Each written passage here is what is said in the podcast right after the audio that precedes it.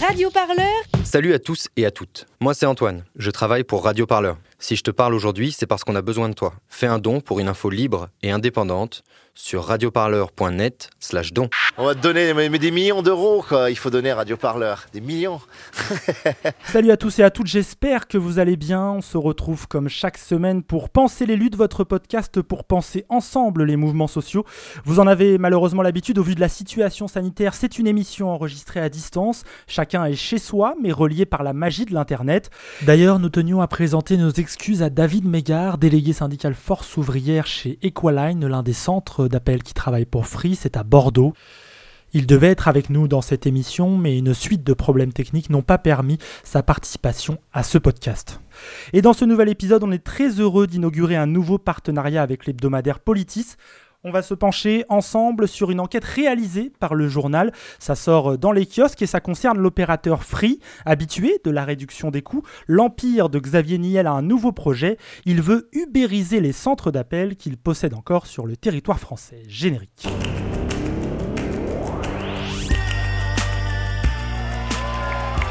Enfin, quelque chose se passe Pensez les luttes. Pensez les luttes, Quelque chose, mais quoi? Votre podcast hebdomadaire sur Radio Parleur. Il faut arrêter de parler en notre nom. Parce qu'on est assez grand pour parler, on est assez grand pour prendre la parole. On en a ras-le-bol d'entendre des phrases de merde. Une émission pour penser ensemble les mouvements sociaux. Peu importe ta couleur, peu importe ton appartenance sexuelle, peu importe qui tu es, peu importe ce que tu manges, ce combat t'appartient.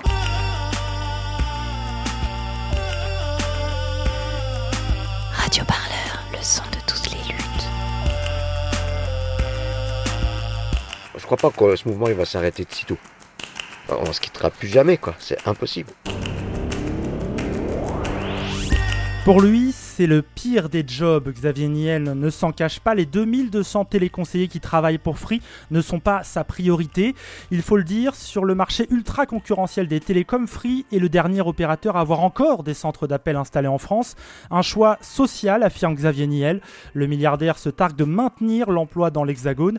Mais alors que 2021 s'annonce comme une année charnière pour le groupe Iliad, la structure qui chapeaute Free, ce choix économique n'empêche pas de vouloir compresser les effectifs et réduire une fois encore les coûts. Après le recours massif à la sous-traitance par d'autres entreprises, c'est maintenant l'ubérisation totale des centres d'appel qui est dans les tuyaux. Ce projet, et au-delà de la souffrance quotidienne des salariés et des centres d'appel, c'est le cœur de l'enquête qu'a mené Erwan Manak, journaliste pour l'hebdomadaire Politis, et c'est le sujet que l'on vous propose d'aborder avec nos invités aujourd'hui. Et comme d'habitude, on vous propose un petit extrait sonore pour vous mettre dans l'ambiance. Free, la success story made in France. L'empire bâti en un rien de temps. Xavier Niel, le fondateur de Free. Neuvième fortune de France, estimée à 7 milliards d'euros. On fait de la marge là, hein on fait pas de perte, on fait de la marge. On fait de la marge à 2 euros. Et il fait de la marge, et les consommateurs applaudissent. D'après le patron, les contrats de travail chez Free, c'est du béton. Chez nous, il y a zéro CDD parce qu'on emploie les gens directement en CDI. Ils en ont de la chance, les salariés de Free. Chez Free, euh, depuis début 2015, nous avons décliné une stratégie euh, qui est basée sur l'enchantement. Soyez heureux, euh, on crée de l'enchantement dans votre quotidien. Salariés heureux, clients heureux. Ça nous a donné une furieuse envie d'aller voir. Et on a découvert des employés qui sont mis à la porte du jour au lendemain. Question management, Free se sent libre. Très libre. Allez, prenez le programme Radio Parleur. Un extrait du documentaire Cache Investigation, Travaille ton univers impitoyable, diffusé sur France 2 en septembre 2017. Alors avant de présenter nos invités pour se penser les luttes consacrées à Free, j'accueille Erwan Manak, bonjour. Bonjour, bonjour à toutes et à tous. Erwan, tu es donc journaliste chez Politis, très heureux hein, de pouvoir mettre en lumière cette enquête fouillée que tu consacres à Free. Tu vas nous accompagner toute cette heure pour questionner nos invités. Je vais d'ailleurs euh, les présenter. Anousson Oum, bonjour. Bonjour. Vous êtes délégué syndical sud dans un centre d'appel d'une filiale de Free. Elle se nommait Mobipel. Elle a été depuis repris par un autre sous-traitant, une entreprise italienne nommée Comdata. Elle se nomme maintenant CRM08, un nom un peu barbare. Enfin, Emmanuel Lépine, bonjour à vous. Vous êtes psychologue, vous travaillez régulièrement sur les questions de souffrance au travail. Bonjour. Alors merci à vous trois d'être avec nous. On va attaquer tout de suite la première partie de cette émission. Erwan, tu voulais d'abord nous amener à la base de ton enquête. L'opérateur Free et sa maison mère Iliad ont décidé d'ubériser les centres d'appel téléphoniques. Oui, Free euh, expérimente euh, discrètement un projet de, de mini-centre de neuf conseillers qui sont installés euh, actuellement dans toute la France. On a rencontré une quarantaine à la fin de l'année pour environ 15% des abonnés de l'opérateur. Qu'est-ce que vous savez à l'heure actuelle de ce projet à Nuson Um bah écoutez, euh, ce qu'on en sait, c'est que on, a nous a toujours euh, dit, en tout cas de ce que j'ai pu euh, en avoir connaissance, que c'était une expérimentation, que c'était donc au balbutiement, euh, que c'est, ça allait prendre prochainement la forme d'un projet. Mais euh, je suis entre guillemets tombé de ma chaise quand j'ai appris, dans un premier temps par le biais de vos confrères Capital, puis par votre enquête, que c'était vraiment quelque chose qui était mis à grande échelle, que c'était déployé et que ça allait être d'une certaine manière dans les prochains mois, je pense, euh, euh acté, euh, pérennisé. Et du coup, on se rend compte que euh, c'est quelque chose qui a été caché depuis plusieurs années. Et on se rend compte de l'iceberg en fait juste il y a quelques semaines de ça. Alors il faut dire aussi ce que nous ont euh, révéler les, éléments d'enquête que le projet est plutôt a priori bien accueilli par les téléconseillers. Il est déployé euh, sur la base du volontariat. Free annonce qu'il y aura aucun licenciement sec, que la direction, donc la direction vente un gain d'autonomie pour les téléconseillers, la possibilité de travailler sur des sites qui sont plus proches de chez eux. Euh, mais à contrario, il a reçu un accueil négatif à l'unanimité euh, des syndicats, des, de toutes les familles syndicales représentées dans le groupe. Quels sont, euh, à nous sonne, les, les motifs d'inquiétude euh, des, syndicats? Alors de ce que j'ai pu partager avec euh, mes collègues travaillant toujours pour le groupe et mes camarades d'autres formations syndicales, la grosse inquiétude c'est l'inconnu sur un sujet fondamental qui est les conditions de travail qui seront déployées dans ces mini-centres. Est-ce qu'il y aura des représentants du personnel Quid du contrat de travail? Et la vraie inquiétude, la vraie source d'inquiétude, parce que j'utilise aussi le terme ubérisation, c'est est-ce qu'on ne va pas entre guillemets se glisser doucement et dangereusement d'un aspect salarial qui est protecteur en France, un aspect un peu plus euh, borderline, un petit peu plus euh, compliqué comme euh, peuvent être quand on regarde Uber ou Deliveroo, bah, tout simplement sur des contrats d'autres entrepreneuriat où le, le, salarié est entrepreneur et voit que les avantages mais ne voit pas les, les désavantages et les contraintes qui sont liées à, à ce statut un peu précaire euh, que, qui, est bien connu euh, ces dernières années en France. Ah, nous sommes um, euh, cette, cette risque d'auto-entrepreneur, qu'est-ce que ça changerait pour vous, salariés des centres d'appel? Est-ce qu'on va avoir des téléconseillers payés à l'appel, comme les livreurs d'Uber par exemple sont payés à la course? Alors c'est clairement ce que ce sur quoi se profilerait euh, ce projet Free Proxy et ce serait en corrélation avec euh, la manière de voir de Xavier Niel qui, qui le dit à qui veut l'entendre, que ce soit sur les télécoms ou d'autres secteurs, qu'il est là pour euh, être disruptif, de, de casser le marché ou casser l'ordre établi. Et donc il serait pas il serait pas euh, étonnant de voir qu'il estime qu'un salarié doit s'émanciper de sa fonction de salariat pour pouvoir faire plus que prendre des appels parce que de ce que j'ai compris de l'enquête euh, du magazine politique et d'Erwan, c'est qu'on se dirigerait vers des salariés polyvalents qui feraient quasiment tout ce qu'un salarié aurait besoin. Et donc adieu la spécialisation et bonjour euh, euh, la polyvalence à outrance avec les, les contraintes et les débordements que cela peut comporter. Oui, alors il y a un autre euh, phénomène qui secoue en ce moment euh, beaucoup les, relations sociales en, interne au, sein du groupe Iliad, c'est les délocalisations euh, qui existent chez Free, même si le groupe ne communique pas sur ce sujet. Xavier Niel, lui, affirme avoir fait le choix social et politique de maintenir l'emploi en France.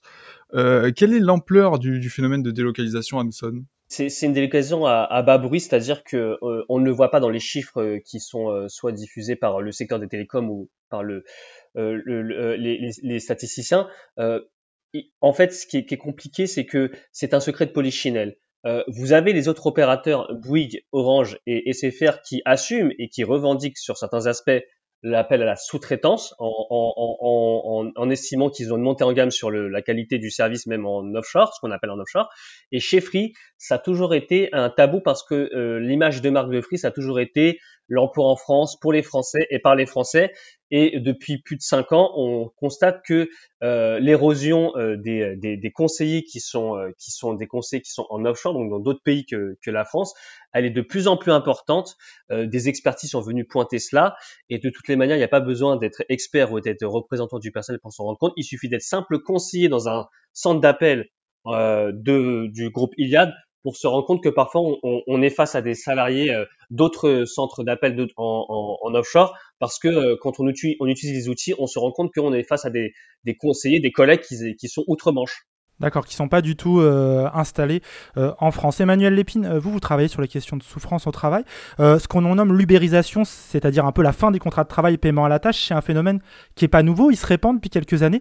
Est-ce que vous en avez déjà vu les conséquences pour les travailleurs et travailleuses? Alors, dans mon expérience propre, pas tellement en tant que telle, parce que finalement, moi, j'interviens plutôt pour des groupes et dans lesquels ce genre de, de pratiques ne, ne, se font pas ou ne se font pas encore. Après, j'entrevois les conséquences que ça peut avoir d'une manière générale, en particulier sur la question de l'appartenance, sur la fierté, sur parce qu'on sait bien qu'aujourd'hui, ce qui est très protecteur, par exemple, pour une personne qui travaille, c'est à la fois l'identité professionnelle et l'identité du groupe auquel elle se rattache. Il y, a, il y a des vrais éléments de fierté qui participent au sens de la mission et, euh, et, et, et, particulièrement la question du sens et du sentiment que ce sens, vous parliez de polyvalence, la polyvalence, ça peut avoir des, des tas d'aspects euh, positifs, mais si elle n'est pas euh, pensée, suffisamment anticipée, accompagnée, elle peut faire perdre aux gens le sentiment de leur spécificité et le sentiment de la contribution au sens de la mission d'entreprise. Oui, là vous parlez du sentiment d'appartenance. Effectivement, quand on devient euh, auto-entrepreneur d'une filiale de Free, lui-même du groupe Iliad, on est quand même loin dans, de, cet effet de corps qu'on pouvait avoir à l'époque, à d'autres époques dans l'industrie ou dans d'autres domaines. C'est vrai, c'est un, un, des risques. Alors, ça ne veut pas dire que dans le temps, les choses, parce que je peux pas vous dire en fait ce qui se passera dans 15 ou 20 ans et comment les gens le vivront. Ce qu'on peut imaginer, c'est que une partie ou une grande majorité des gens s'adapteront, peut-être euh, difficilement, mais s'adapteront parce que c'est le mouvement naturel, c'est qu'on s'adapte, mais qu'il peut y avoir des personnes pour qui ça puisse devenir une véritable souffrance parce qu'il y a quelque chose dans lequel ils pourront pas du tout se retrouver. Erwan Manak, une question. Oui, et puis en, en précisant qu'à l'heure actuelle, le projet se déploie sous le régime du salariat. Hein, c'est simplement les, la taille des cellules et euh, le système notamment de primes qui, qui, qui incite à, penser qu'il y a une modification de la, façon de travailler euh, euh avec ce projet. Anoussouane Oum, vous, vous travaillez euh, dans le centre d'appel donc pour la marque Free qui est situé dans les Hauts-de-Seine et qui a été vendu en 2018 euh, par Free à un sous-traitant, euh, l'italien Comdata. Alors c'est peu dire que la situation sociale localement a été longtemps compliquée et reste compliquée. Est-ce que vous pouvez nous, nous, résumer rapidement les difficultés que vous rencontrez euh, aujourd'hui? Alors oui, tout à fait, elles sont de différents ordres, mais ce qui est le plus entre guillemets problématique, c'est les relations sociales. Alors quand je parle de relations sociales, je ne parle pas uniquement des relations sociales euh, en lien avec euh, les partenaires sociaux, nous les représentants syndicaux, mais aussi avec les salariés.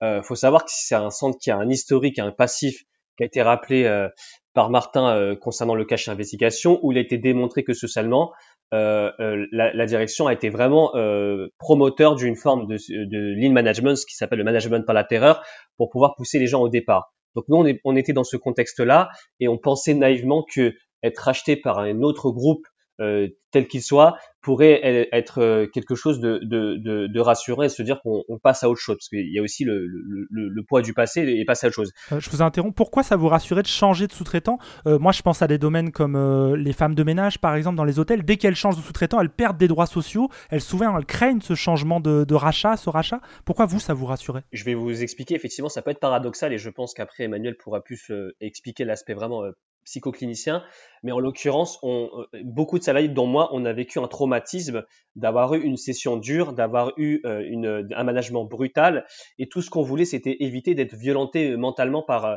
par cette entreprise. Donc notre seule volonté, c'était d'échapper à cela. C'était une manière de s'estirper de cette violence récurrente et, et, systémique. Donc notre notre voie de salut pour beaucoup d'entre nous, c'était de quitter ce groupe, d'être accueilli par un nouveau groupe dont on pensait que socialement il allait peut-être euh, faire fi du passé ou en tout cas améliorer les choses. Et psychologiquement, on avait besoin de faire le travail de deuil comme euh, la mort d'un proche. Hein, ça peut être paradoxal, mais c'est comme ça qu'on l'a vécu.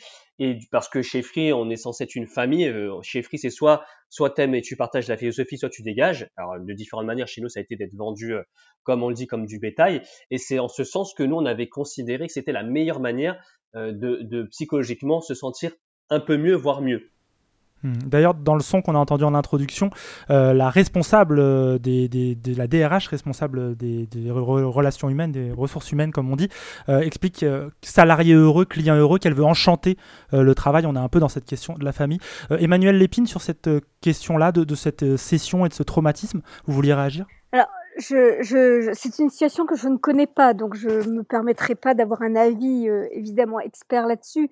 En revanche, j'entends très bien ce que dit Anoussum sur le fait que euh, euh, ils étaient, tel que je comprends ce que ce ce qu'il dit, l'ensemble des salariés à ce moment-là étaient dans une situation qui était extrêmement douloureuse et difficile, à laquelle il fallait échapper à tout prix, et qu'au fond, toute solution salvatrice et qui paraît être un espace de protection pouvait apparaître comme étant un espace de protection et j'imagine parce que j'anticipe un peu la suite probablement mais de ce que je crois comprendre de vos propos que ça n'a pas été à la hauteur des espoirs et que du coup ça peut rajouter au sentiment de souffrance et au sentiment de traumatisme et au sentiment de maltraitance. Ah nous sommes ah non, peut-être que là j'anticipe quelque chose et, c'est aussi pour ça que j'interviens, c'est que vous avez raison. Quand vous, quand l'humain déjà se sent trahi, c'est difficile de s'en relever. Après, ça dépend de quel niveau et de qui. Mais quand vous avez le sentiment d'avoir donné de nouveau euh, crédit à, à, une autre personne et qu'elle vous retrahit euh, plus ou moins de la même manière, c'est encore pire. Et dans le prolongement du questionnement de Erwan, c'est ça qui s'est passé. La réalité, c'est que euh, les DRH passent, les groupes passent, les actionnaires passent, mais les méthodes restent les mêmes. En fait, il faut, faut, comprendre que on a été euh, racheté par un sous-traitant de Free, un parmi tant d'autres, qui s'appelle Comdata, comme ça a été dit, mais euh, la, la, la, philosophie et le style de management restent le même. Le but, c'est qu'on reste quand même du low cost. Et moi, comme j'aime à le dire, c'est que quand vous êtes sous-traitant, vous êtes le low cost du low cost. Donc, ça veut dire que vous avez des relations sociales qui vont avec. Et chez nous, c'est ce qui s'est passé, c'est qu'on est passé d'une situation délétère, critique, à tel point qu'il y a eu euh, une tentative de suicide avant cette session en 2018, comme ça a été rappelé par, par euh, Martin Erwan, et on se retrouve dans une situation où les conditions sont les mêmes, sont voire pire, réunies pour avoir ce climat délétère anxiogène. Et, et, et, ça, et ça, ne fait qu'empirer parce que euh, il y a aussi des impératifs de business. Hein. Faut, faut, faut, pas aussi oublier que si on a été euh, vendu et qu'il y a un contrat de prestation, c'est bien pour qu'on exécute un contrat de prestation qui dit et contrat de prestation dit du business. Et c'est cette c'est ce, ce, choc entre euh, un impératif euh, purement business versus un impératif de préserver le collectif de travail qui est chez nous comme on dit les experts, qui est éclaté euh, de tous les, les, corps de métier et qui fait qu'aujourd'hui on se retrouve dans une situation où on a encore euh, un salarié qui, a, qui, a, qui s'est fait licencier par le biais de l'inaptitude, euh, s'est retrouvé en situation où il a fait une tentative de suicide. Donc on a ce même phénomène-là et l'ubérisation dont on a parlé tout à l'heure ne, ne, ne, contribue pas à, à, à, ce que j'appelle normaliser euh, ces conditions de travail qui sont vraiment critiques dans les centres d'appel. On est peut-être l'un des exemples et un des symptômes de se dire que quand vous appelez un service de hotline en France, vous pouvez peut-être vous dire qu'il y a certains centres, pas tous, hein, je ne veux pas caricaturer, qui ont ces conditions de travail. Et moi, ce que je disais à l'époque, quand j'étais encore dans le groupe free, quand il y avait l'offre mobile à 2 euros ou à 0 euros quand vous étiez, euh, vous avez la Freebox, je disais, bah maintenant avec H Investigation et toutes les enquêtes journalistiques, vous savez quand vous payez 2 euros, vous savez la contrepartie sociale de votre acte. C'est à ce niveau-là. Parce que nous, derrière, on est les petites mains qui travaillent derrière et qui souffront au quotidien. Et alors, nous sommes aujourd'hui vous alertez sur un élément euh, de, ce, tableau-là qui est la courbe des effectifs de votre centre d'appel avec une baisse de 16% des, euh, du nombre d'employés en 7 mois. Pourquoi est-ce que ça vous inquiète? Bah, ça m'inquiète parce que euh, Erwan, on a eu un précédent. Euh, euh, beaucoup d'auditeurs peut-être vont l'apprendre là, mais vont, vont peut-être se renseigner après. Euh, Madame Gérard, dont Martin a, a, fait référence tout à l'heure, a été condamnée en, en octobre 2020 euh, pour entrave au CE de Mobipel à l'époque parce qu'elle n'avait pas informé, consulté la baisse d'effectifs massif qui est rappelé par Cachin Investigation. Entre 2014 et 2017, il y a eu plus de 300 licenciements et 90% de ces licenciements se sont soldés par des licenciements évidemment individuels, parce qu'il est hors de question pour le groupe Free de faire du plan social, et pour faute grave. Donc nous, on a l'expérience, on sait ce qui va se passer. Et là, on est en train de voir que le cheminement est le même. Les méthodes sont un petit peu différentes, certes, mais le résultat est le même. Et c'est de nature à nous inquiéter pour ce principe-là, d'autant plus que le contrat qui est signé entre Comdata, CRM08 et Free vaut entre 2018 et 2022. Nous nous approchons, on est à mi-échéance, voire un peu plus, et forcément, c'est nature à nous, à nous inquiéter, parce que si je pars du principe que Free Proxy est le début du commencement de la fin des centres d'appel et des sous-traitants, je peux raisonnablement me poser la question est-ce qu'on n'est pas juste dans une logique de défaisance sociale et ce, cet indicateur de baisse des effectifs euh, qui ne se résorbe pas, pour moi, est un indicateur euh, et un signal fort de, la volonté de Comdata et de Free concernant notre entreprise. Allez, on va passer à la suite dans ce Penser les luttes sur Radio Parleur. Avec nos invités, on va continuer à plonger au cœur de cette enquête sur Free que publie, euh, que publie notre partenaire Politis dans son dernier numéro disponible en kiosque et sur le site internet politis.fr. Le sujet central, c'est la maltraitance au travail, un sujet que Radio Parleur couvre aussi hein, depuis longtemps. Il y a deux ans, vous avez d'ailleurs proposé une série de trois émissions. Elles étaient consacrées au procès des suicides chez France Télécom, procès emblématique. Elles sont d'ailleurs toujours disponibles en podcast sur notre site internet. Parmi les invités, il y avait toi, Erwan, mais il y avait aussi Frédéric Amiel, chercheur et victime de maltraitance au travail. Il explique pourquoi les cas de maltraitance se multiplient selon lui ces dernières années. Les travaux de psychopathologie du travail le, disent bien, quoi, que ce sens qu'on porte à son travail et, la façon qu'on a de le conserver, qu'il soit reconnu à l'extérieur et par ses pairs, c'est important. Et ça, je veux dire qu'on ait un travail qui soit porteur de valeur ou pas, ou a priori pas, euh, c'est de toute façon la, perte de ce sens-là qui va engendrer des situations de souffrance. Et, c'est là qu'il faut revenir sur quand même un élément qu'on a peu évoqué et qui, à mon avis, est important. C'est le rôle de la finance, de la financiarisation du travail et le mal que fait depuis 20 ans la prise de pouvoir de la finance sur l'organisation, et on parle aujourd'hui sur la gestion du travail, puisqu'on gère aujourd'hui les salariés, les salariés pardon, comme des actifs qui doivent rapporter de l'argent aux actionnaires mmh. et plus comme un corps d'entreprise qui doit produire et qui doit avoir une activité productive.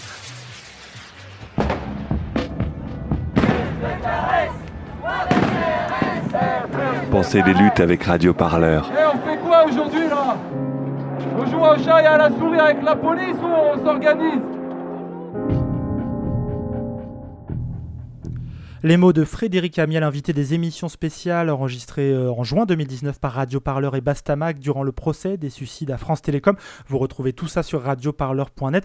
Erwan, le travail dans les centres d'appel, il est régulièrement pointé comme difficile. C'est pas une nouveauté. Hein. On peut retrouver des articles de Libération en 2010 ou encore de la RTBF, euh, la radio belge, en 2012, qui détaillent déjà les problèmes que pose ce métier pour celles et ceux euh, qui le pratiquent. Tu voulais justement qu'on se penche un peu avec nos invités sur la réalité bah, de cet emploi qui est quand même assez particulier. Oui, ou est-ce que vous pouvez nous, décrire euh, la journée type d'un téléconseiller En quoi consiste euh, votre travail et comment se découpent les journées de travail? Totalement, et, euh, ça va être, je pense, ça va être parlant pour beaucoup de, personnes qui nous écoutent, les auditeurs.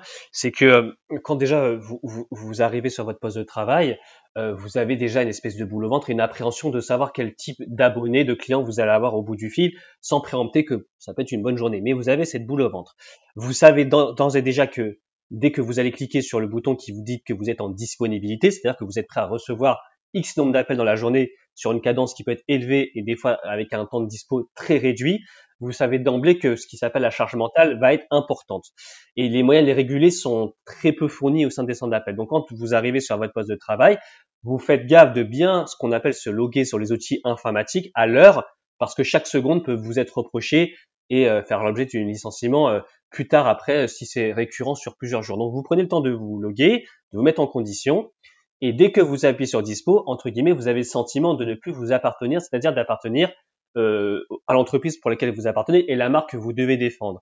Et euh, sur 10, 30, 40 appels, euh, vous avez ce sentiment euh, parfois de, de, des fois d'être content d'aider un abonné parce que beaucoup font aussi ça. Faut pas, aussi euh, faire un tableau noir complètement. C'est qu'il y a des gens qui font ça par vocation.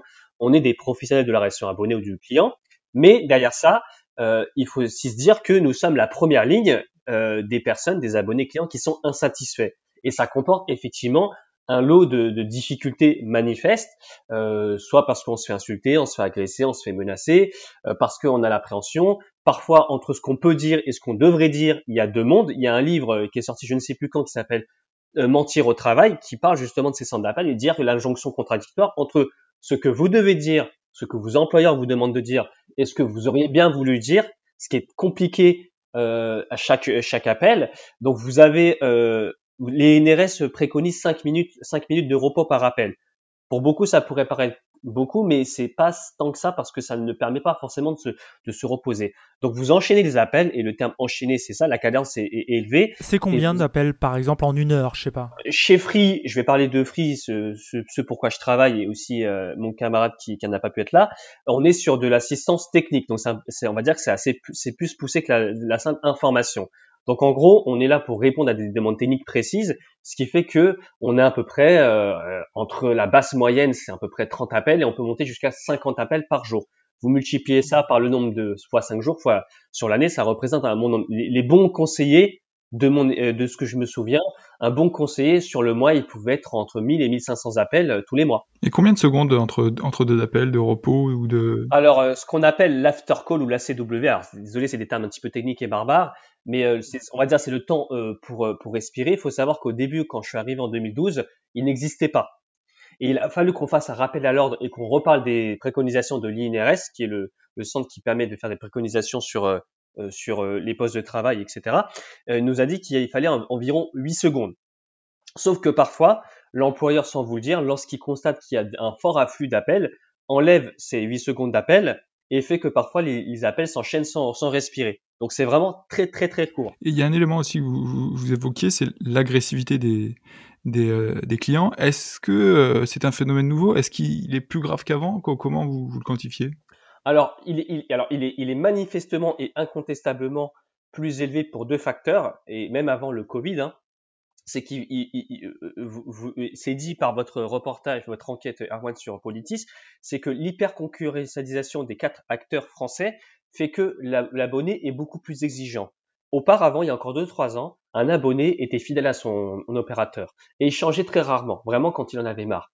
Vous prenez maintenant les chiffres d'il y a quelques années, et vous, vous constatez qu'avec les offres euh, que font tous les opérateurs, un abonné peut avoir changé euh, et testé les quatre opérateurs euh, en une année. Donc, ce qui veut dire qu'il y a une exigence en plus. Et cette exigence-là se traduit par le fait que parfois l'abonné demande beaucoup plus qu'il demandait il y a quelques années.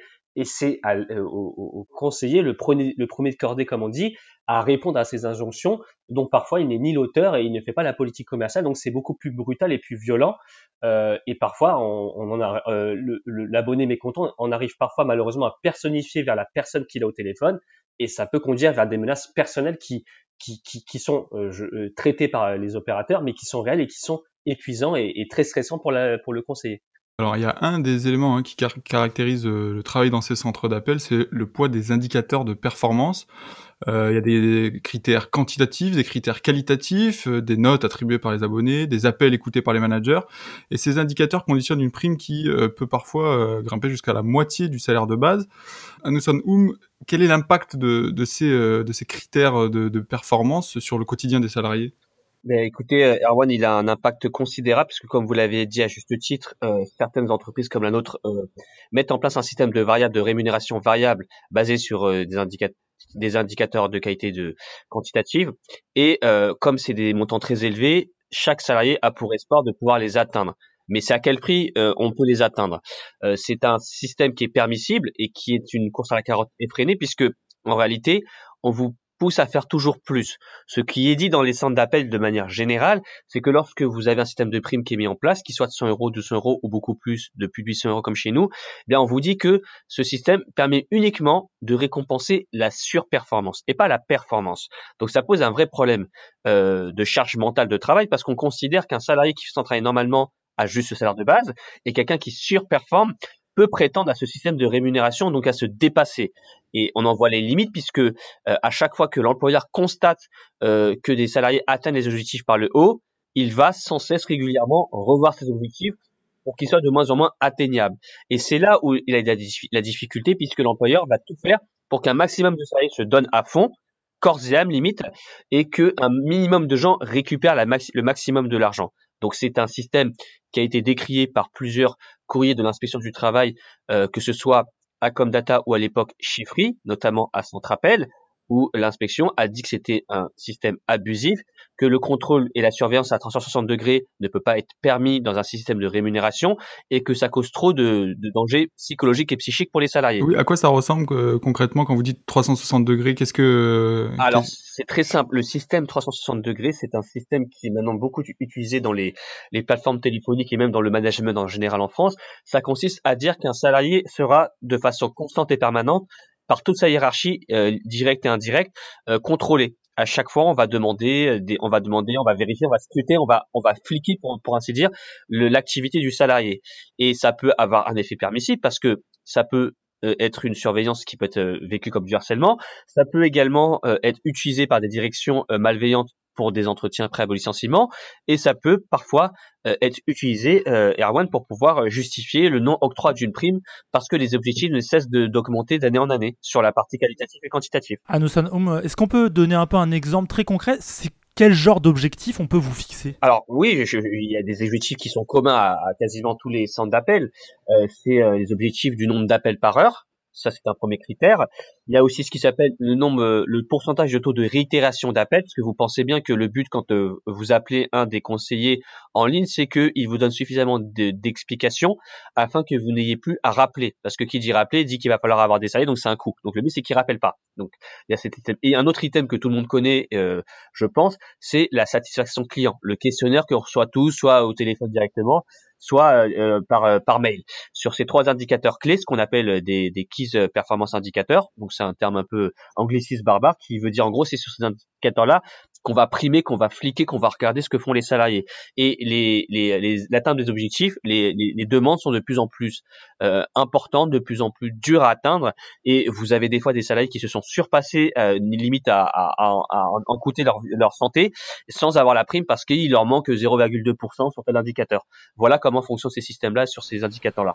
Emmanuel Lépine, vous intervenez dans plusieurs entreprises très différentes. Est-ce que ce type de facteur de performance, on le retrouve dans d'autres domaines d'activité? Oui, alors plusieurs, plusieurs points dans ce qu'a dit Anossom. D'abord, le, 360, le, pardon, le 360, c'est intéressant la manière dont c'est utilisé, euh, si ça l'est, euh, comme, le décrit Anossom, parce que euh, c'est un outil d'évaluation, c'est souvent un outil de coaching en fait, c'est un outil d'évaluation qui demande que en fait quand quelqu'un veut progresser dans son poste, on lui dit en gros, on va demander à tout ton entourage professionnel, collègues, pairs, subordonnés si on est en position managériale, ligne managériale, de, de donner le point de vue sur ce que tu es dans le travail, ton activité, tes, tes performances, mais aussi tes compétences relationnelles, pour que la personne puisse avoir un regard équilibré sur ce qu'elle fait et ce qu'elle donne à voir aux autres.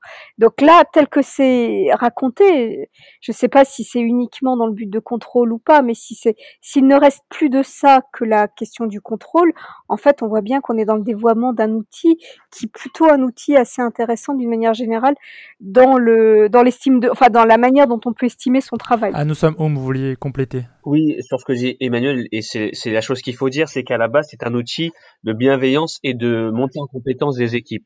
Et comme vous l'avez dit, Emmanuel, à juste titre, c'est le terme que j'emploie moi-même, il est dévoyé et on en voit les effets. Et ce qui est encore plus affolant, c'est qu'il se pratique des fois dans des grands groupes, des grands groupes français, des grandes industries, du 440, et que à aucun moment il y a eu une réflexion, même au niveau du gouvernement, pour, euh, d'une certaine manière, légiférer sur ce type de méthodes qui peuvent parfois euh, euh, être dévoyées à tel point que le salarié soit en burn-out ou en craquage complet parce qu'il a le sentiment d'être fliqué et, et, on peut faire un parallèle un petit peu hein, avec l'affaire de IKEA mais c'est ce sentiment d'être fliqué en permanence. Donc oui il est dévoyé. Oui je ne dis pas que toutes les entreprises l'utilisent comme ça mais il est vrai que si l'entreprise un grand groupe l'utilise et le fait redescendre à ses filiales et que c'est industrialisé et que c'est euh, fait à des fins de contrôle euh, excessif, ce que l'inspection a pu relever, on se retrouve avec des salariés qui, euh, et Emmanuel l'avait dit euh, précédemment, ont une perte de repère de ne plus savoir euh, qu'est-ce qui est admissible ou pas admissible parce qu'on a le sentiment d'être euh, d'être corrigé, critiqué, observé en permanence. Et c'est une vraie dérive des centres d'appel qui, qui depuis ces dernières années. Emmanuel Lepine, je voulais revenir sur ces objectifs qu'on fixe aux salariés. Là, quand on entend à Nous sommes Oum nous raconter ce qui se passe chez là où il travaille, on a l'impression qu'il y a à la fois des objectifs quantitatifs et d'autres très qualitatifs qui sont difficiles à croiser parce que quand on fait l'un, on détériore l'autre c'est un peu contradictoire. On le retrouve dans d'autres entreprises, parfois avec une intentionnalité réelle de la direction sur quelque chose, non pas forcément de mettre les gens en échec, mais d'imaginer que chaque fois qu'ils ont atteint un objectif, c'est un peu comme les rats dans les laboratoires, chaque fois qu'ils ont atteint euh, une performance, on va tester la performance supérieure pour pouvoir évaluer leur seuil ou leur limite de, de compétence et de performance. Sauf que un être humain, c'est pas un rat dans un laboratoire. Oui, j'allais dire, c'est dur cette comparaison. Oui, mais bon, elle vaut ce qu'elle vaut, peut-être qu'elle est un peu limite. Et, euh, et je pense que, alors parfois c'est aussi fait parce que, comme ça, de cette manière-là, parce que je pense qu'il y a une véritable maladresse. Et ce qui n'est pas considéré, et ce que, ce que parfois les, directions euh, qui sont euh, qui ont parfois des conseils plus organisationnels et financiers que, que d'adaptabilité de la personne. Ce que les gens ne, ce que la direction ne considère pas, c'est que quand les gens se vivent dans l'impasse, ils perdent en compétences de performance parce que ça fait augmenter leur anxiété. C'est-à-dire que le sentiment d'impasse, on l'a tous, on le vit tous. Si un jour ou l'autre on se retrouve dans quelque chose, on a l'impression qu'on peut pas s'en sortir parce qu'on n'a plus de possibilité de s'adapter. En fait, tant qu'on a une possibilité de s'adapter, on peut optimiser nos compétences. On peut courir plus vite, on peut respirer plus vite, on peut penser plus vite, on peut s'organiser de façon plus optimale parce que il nous reste à chacun d'entre nous ce libre arbitre qui nous donne la possibilité de nous adapter.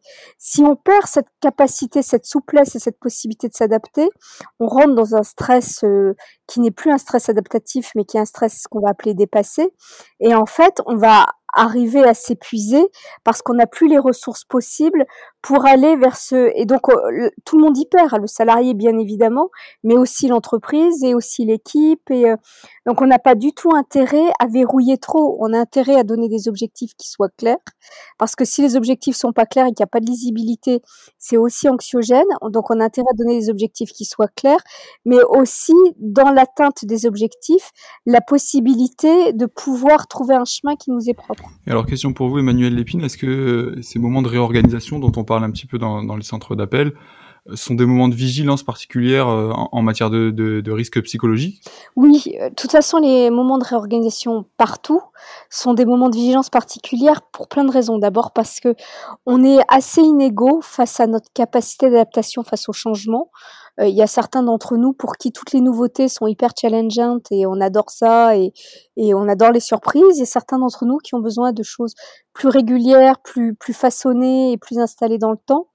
Et, euh, et donc de fait, cette inégalité de, de, de je dirais, et il y en a pas une qui soit meilleure que l'autre. Hein, ça va pas donner les mêmes résultats, c'est tout. Cette inégalité de positionnement face au changement va faire que les situations de changement peuvent mettre certaines personnes en difficulté d'une manière générale, et surtout les questions de réorganisation, ça amène souvent euh, un nouveau staff, une nouvelle direction, un nouveau management, avec des gens qui considèrent que les nouveaux process balayent euh, toute l'intelligence de ce qui a été construit précédemment par les personnes, euh, par les salariés de l'entreprise. C'est comme si d'un revers de main, on faisait fi de toute la construction et de toute, euh, de tout l'investissement que les personnes ont pu mettre dans leur métier, dans leur et, et comme si chaque fois qu'on rajoute un process, on venait dire aux gens, bah, tout ce qui était intelligent et auquel vous avez participé, sur lequel vous avez pu éventuellement donner votre avis, tout ça ne compte pas. Et donc il y a des gens qui le vivent extrêmement douloureusement parce qu'ils ont l'impression que en fait leur euh, leur euh, leur existence propre, leur le sens qu'ils apportent à leur métier, l'énergie qu'ils mettent dedans, le l'envie qu'ils ont de participer au bien de l'entreprise est complètement déconsidérée et balayée. Parfait, Emmanuel Lépine, nous sommes où? On va aborder euh, la dernière partie de notre émission. On vient de dresser euh, le bilan de la situation des centres d'appel de Free et surtout de leurs salariés. Euh, c'est pas forcément rassurant pour elles et eux, mais d'en penser les luttes au-delà du constat, on essaye de réfléchir à comment lutter, comment agir. C'est l'idée de ces dernières parties de notre discussion. Quelle alternative, quelle marge de manœuvre, quelle autre organisation peut-être aussi face à Free? On en parle juste après ce son. J'ai lu une déclaration suite à un article dans Politis que vous avez fait. Je m'intéresse aux activités qui m'intéressent. Que les centres d'appel de Free sont une activité qui me passionne? Non, c'était en mai 2016. Est-ce que ces centres d'appel vont être remplacés par des robots? Non. Euh, on, a, fait un choix différent sur les centres d'appel, c'est-à-dire que nos, concurrents ont décidé tous, sans exception, de les externaliser et de ne pas les garder en France. Nous, on a fait un choix différent, c'était de se dire, il faut qu'on aille dans des endroits différents, c'est-à-dire qu'il faut qu'on aille s'installer des centres d'appel dans des quartiers difficiles, là où il n'y a plus d'emploi. Et on l'a fait. Parfois ça a marché, parfois ça n'a pas marché c'est la vie et c'est le, c'est le fonctionnement. Mais c'était notre choix politique d'entrée. Donc ça nous coûte dix fois plus cher que nos concurrents. On va à des endroits difficiles, mais on trouvait qu'on avait une responsabilité sociale à faire cela et on l'a fait dans ce sens-là. Donc quand il y a des, des dysfonctionnements qui éclatent dans la sphère publique, comment vous réagissez devant votre télé? Non, quand vous avez des dysfonctionnements à des endroits donnés, bah, vous essayez de voir comment vous savez les corriger dans la limite de ce que je peux faire ou ce que je sais faire. Pensez les luttes, votre podcast hebdomadaire sur Radio Parleur pour penser ensemble les mouvements sociaux. Voilà des extraits d'une interview de Xavier Niel, fondateur de Free et 9e fortune de France. Il répondait aux questions de Mouloud Achour, c'était dans l'émission Click sur Canal Plus en octobre 2017. Erwan, tu voulais ouvrir cette dernière partie en évoquant cet argument récurrent dans, récurrent, pardon, dans le discours de Xavier Niel. Il l'affirme, lui, il maintient l'emploi dans l'Hexagone et pas les autres. Oui, et il y a d'autres arguments qui, qui, euh, qui, reviennent dans son discours. On l'entend déjà, il reconnaît les difficultés euh, et il souligne souvent que la compétition euh, est féroce sur le marché hyper concurrentiel des télécoms. Euh, alors les conditions de travail dans les centres d'appel, Anderson Oum, est-ce que c'est euh, la loi du marché euh, qui, les impose? On est même, je, dirais, le, premier, le premier coupe dans les, une stratégie d'entreprise telle que chez Free, c'est-à-dire que quand on a besoin de rationaliser, de d'avoir de meilleures marges, de, de, de, rassurer les actionnaires, bah on va toucher sur la masse salariale et la plus grosse masse salariale, c'est les centres d'appel. Donc oui, tout conduit à ce que lorsque euh, Iliad, le groupe Iliad, euh, a besoin de, de, rassurer ses actionnaires, d'être innovant ou de faire des prix encore plus agressifs, plus concurrentiels, dans un univers déjà hyper concurrentiel, eh bien, les premiers touchés, ce sont les, les conseils des centres d'appel en euh, inshore, donc en France et en offshore, et également euh, à la sous-traitance comme nous. Mais on est clairement les premiers lésés dans cette histoire, et, euh, et, et ça, ça, ça, a l'air de, de, de, suivre son chemin, puisque là, maintenant, on ne parle plus de centre d'appel, on parle de mini-cellules, où il serait possible éventuellement de passer sur un statut d'entrepreneuriat. Donc oui, là, clairement, on voit que Xavier Nel, il en a marre du salariat, il en a marre des centres d'appel, et comme il a dit, ça l'embête un peu trop, donc du coup, il s'en débarrasse d'une manière ou d'une autre. Alors la question que ça doit poser, c'est est-ce qu'il existe des alternatives à finalement la délocalisation, car apparemment c'est la seule que présente Xavier Niel. Soit vous acceptez ce que je propose, soit on part à l'étranger. Euh, avec ce projet de sous-traitance, c'est aussi une porte ouverte à l'auto-entreprise. Euh, c'est ce qu'ont vécu, euh, notamment les livreurs, etc., des, métiers, les VTC. il y a des choses qui s'organisent, des coopératives de, de salariés comme Coop Cycle à Paris ou autres. Est-ce que c'est des choses qu'on pourrait envisager ou c'est encore trop loin et d'abord il faut tenir les acquis? Oui, vous avez raison. Évidemment que là, c'est un constat qui n'est pas reluisant, mais après, c'est comment on peut essayer de, diminuer, minimiser euh, l'impact sur l'emploi en France et surtout quelles sont les alternatives. Alors, elles sont de plus en plus maigres vu les, différentes ordonnances et différents gouvernements qui, qui donnent ce pouvoir aux, entreprises de, de, de, de, faire valoir le sacre-saint de la liberté d'entreprendre, qu'elle soit sur les eaux françaises ou internationales. Donc, c'est très, très, très compliqué. Vous, vous avez donné l'exemple effectivement des Deliveroo, Uber, le collectif CLAP, où on peut parler de McDo ou d'autres secteurs comme ça, où quand un groupe est, mondial, c'est très compliqué de, de, stopper l'hémorragie. Ceci dit, euh, il y a quand même certains arsenals qui peuvent être à disposition. Euh, en tout cas, nous, euh, chez, chez, chez, chez Mobipel, on l'a utilisé puisqu'on a utilisé l'arme juridique. Donc, on parle le même langage que ses grands patrons, c'est-à-dire que euh, on va faire appel euh, parfois à des expertises pour euh, nous aider. si on considère que l'orientation qui est prise n'est pas bonne, on va en justice. On essaie d'avoir des ordonnances de justice pour interdire ou suspendre des, des, des, actions. Il faut aussi être dans la mobilisation, mobiliser les salariés, comme a pu le faire l'avocat de, de CRM08 Fyodor Ilov sur d'autres entreprises. Donc voilà, voilà les armes qu'on a. Je dirais pas qu'elles sont mecs parce qu'elles peuvent, elles peuvent, elles peuvent valoir, mais c'est très compliqué parce que comme l'a rappelé Erwan, euh, la loi du marché est généralement malheureusement la plus forte, même si on a des exemples de luttes qui sont gagnantes. Donc nous, notre but aujourd'hui, c'est de d'utiliser les arsenals juridiques qui sont mis à disposition des syndicats, des instances, des salariés, et pourquoi pas, et c'est effectivement euh, une question qu'on se pose avec euh, certains ex-salariés licenciés euh, dans le groupe ou même de, de et même voire de, de, de, de consommateurs de d'abonnés mécontents, de voir si on peut pas créer une association, un collectif euh, beaucoup plus gros, comme une espèce de forme de class action euh, à l'américaine sans vraiment l'être, pour pouvoir euh, dire que devant le mastodonte Iliad, on peut peser et on ne se laissera pas faire. Emmanuel Lépine, qu'est-ce que vous, vous pensez de ce, de ce, débat et de la question de la loi du marché? Est-ce que finalement la parole des salariés dans ces centres d'appel euh, n'est pas audible face, face à la pression concurrentielle d'un secteur comme les télécoms C'est un sujet qui me dépasse un peu euh, sur le plan des compétences techniques parce que c'est un sujet aussi qui a des qui, qui, qui a des, des, enjeux politiques et économiques. Mais ce que moi j'ai pu voir en particulier euh, à France Télécom par exemple, c'est que effectivement à partir du moment où il y a une pression économique ou dans d'autres entreprises d'ailleurs, je pense je pense à d'autres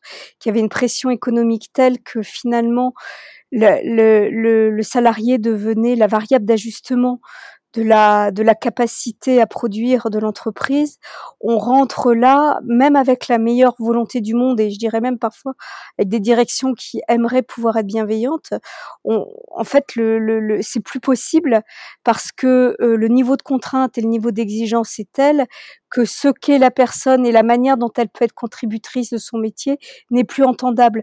Or, tout à l'heure, on se disait que c'était très important qu'on puisse mettre du sens sur ce qu'on fait. C'est, ça, paraît être une tarte à la crème de mettre du sens dans son métier, mais en même temps, euh, moi j'ai, une petite histoire que je raconte souvent quand je fais des formations là-dessus, c'est que vous pouvez euh, dans la vie être quelqu'un qui empile des pierres et vous êtes un empileur de pierres. Vous pouvez euh, empiler des pierres et construire des murs et vous êtes un constructeur de murs. Et vous pouvez aussi être un empileur de pierres qui construit des murs et participer à bâtir des cathédrales. Alors chacun d'entre nous quel que soit le métier que nous fassions, nous aimerions pouvoir être un bâtisseur de cathédrale.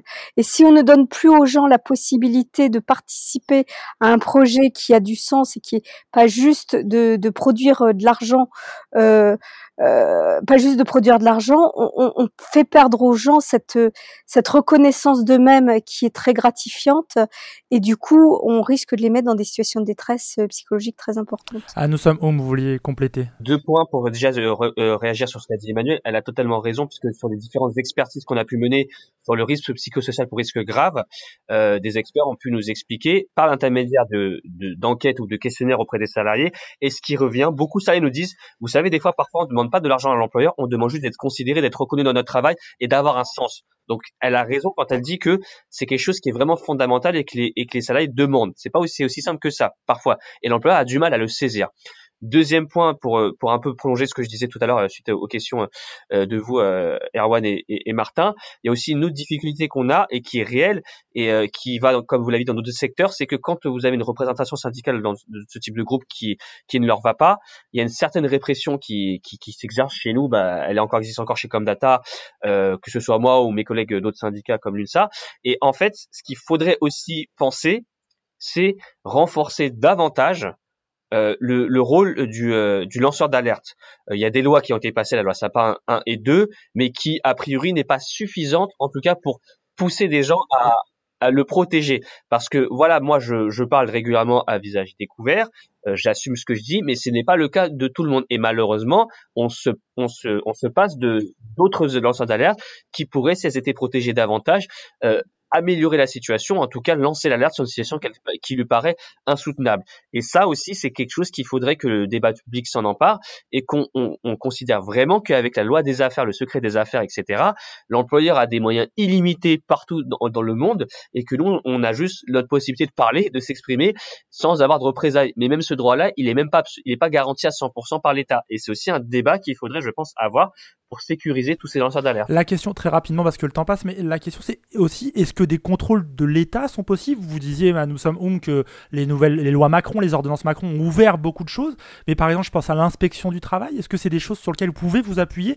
ou elle est impuissante quelque part? Alors oui non, euh, très simplement, votre question est pertinente parce que ça fait aussi partie des leviers, euh, mais je pense que vous savez que l'inspection du travail est, rattachée à la directe, qui elle-même rattachée à la direction générale du travail, qui elle-même est rattachée au ministère du travail, donc au gouvernement indirectement. Et donc, par ce biais-là, ce qui est difficile, c'est que parfois certaines inspections sont elles-mêmes en grève pour leurs conditions de travail parce qu'on leur enlève des prérogatives.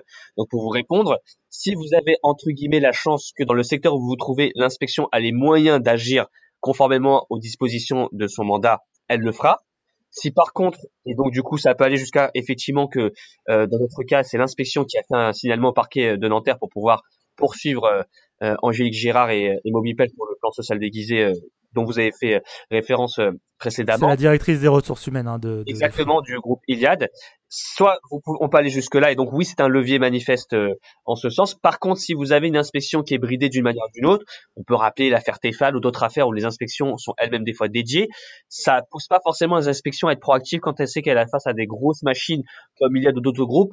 Donc si vous voulez, mon conseil c'est que oui il faut faire appel, mais c'est parfois euh, euh, euh ça peut ne pas avoir d'effet ou être contre-productif pour le, le, le, salarié ou le représentant et l'inspecteur qui va essayer de faire quelque chose dans sa moindre mesure.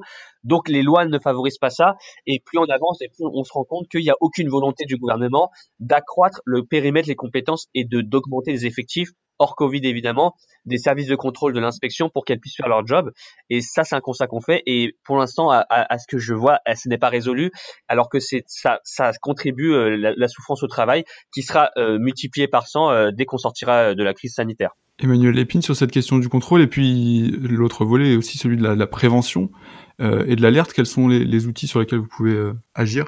En termes de prévention, il y a plusieurs choses. Il y a, il y a le fait de, de ne jamais renoncer à, à, à, expliquer aux directions et à apprendre aux directions. Alors je sais que les élus s'y emploient et parfois ils sont pas toujours entendus euh, sur ce sujet-là parce que il y a des, des, messages qui sont euh, confondus. Euh, lorsqu'ils cherchent, à les faire passer, avec le sentiment parfois pour les directions euh, d'être de, mis en accusation sans qu'ils puissent trouver eux les réponses qui sont adaptées. Mais je pense qu'il faut jamais renoncer à, à pouvoir expliquer aux directions les intérêts qu'ils ont, y compris les intérêts économiques, euh, sans parler d'intérêts, euh, je dirais, humanistes ou éthiques, mais les intérêts qu'ils ont à pouvoir euh, euh, donner de la parole, donner de l'expression et donner du, de la liberté euh, au sein de leur, leurs organisations. Euh, il y a euh, évidemment euh, l'importance de, de, de, ce que soulevait nos sommes des, des, cadres juridiques qui sont quand même censés protéger des droits qui sont élémentaires et fondamentaux et que les gens doivent connaître comme tels parce que c'est aussi ce qui garantit la liberté. Et puis, euh, il y a au niveau individuel aussi euh, le, fait de se dire, au fond, parce que ce qui est compliqué, c'est qu'il y a des combats qui sont collectifs et qui se vivent très différemment au plan des situations individuelles. Donc, la nécessité aussi d'une adaptation de d'une pensée, d'une prise en charge en fonction des personnes. C'est un peu général ce que je vous dis parce que forcément c'est un sujet un peu général. Et vous m'aviez posé une première question que j'ai sur sur la, la, dimension contrôle. Est-ce que vous pensez euh, que l'inspection du travail est suffisamment armée, euh, que, que, les outils sont suffisants ou que l'évolution des, des, réglementations euh... Alors je ferai un peu la même réponse qu'à nos sommes, c'est que je pense que ça dépend vraiment des inspections du travail. Moi de, de ce que je vois de celles avec lesquelles j'interviens, j'en ai vu quelques-unes par exemple euh, qui, euh, qui sont vraiment euh, aussi dans un positionnement euh, avec une volonté de faire progresser les choses et qui, qui arrive à, entre l'arsenal juridique, donc la contrainte qu'elle pose à l'employeur, et euh, la, la, la, dimension pédagogique qu'elles emploient, qui arrive à faire bouger vraiment les situations.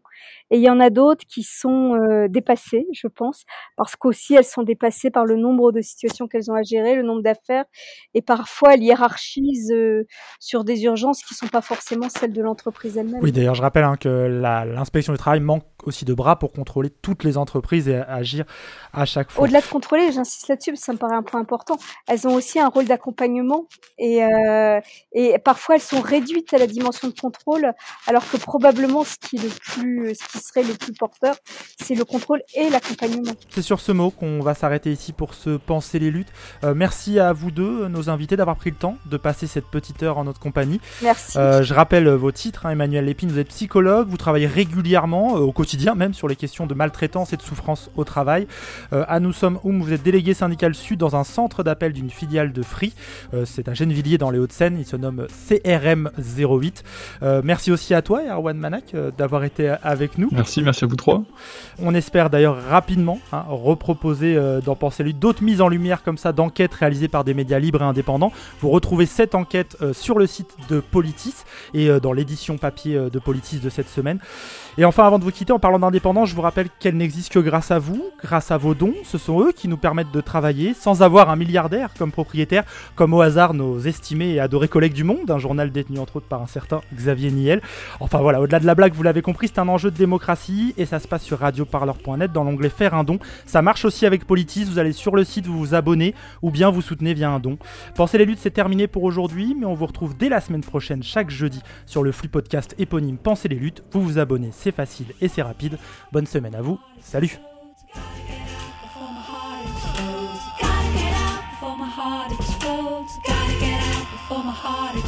Radio Parleur, le son de toutes les luttes. Écoutez-nous sur radioparleur.net. Gotta get out before my heart explodes.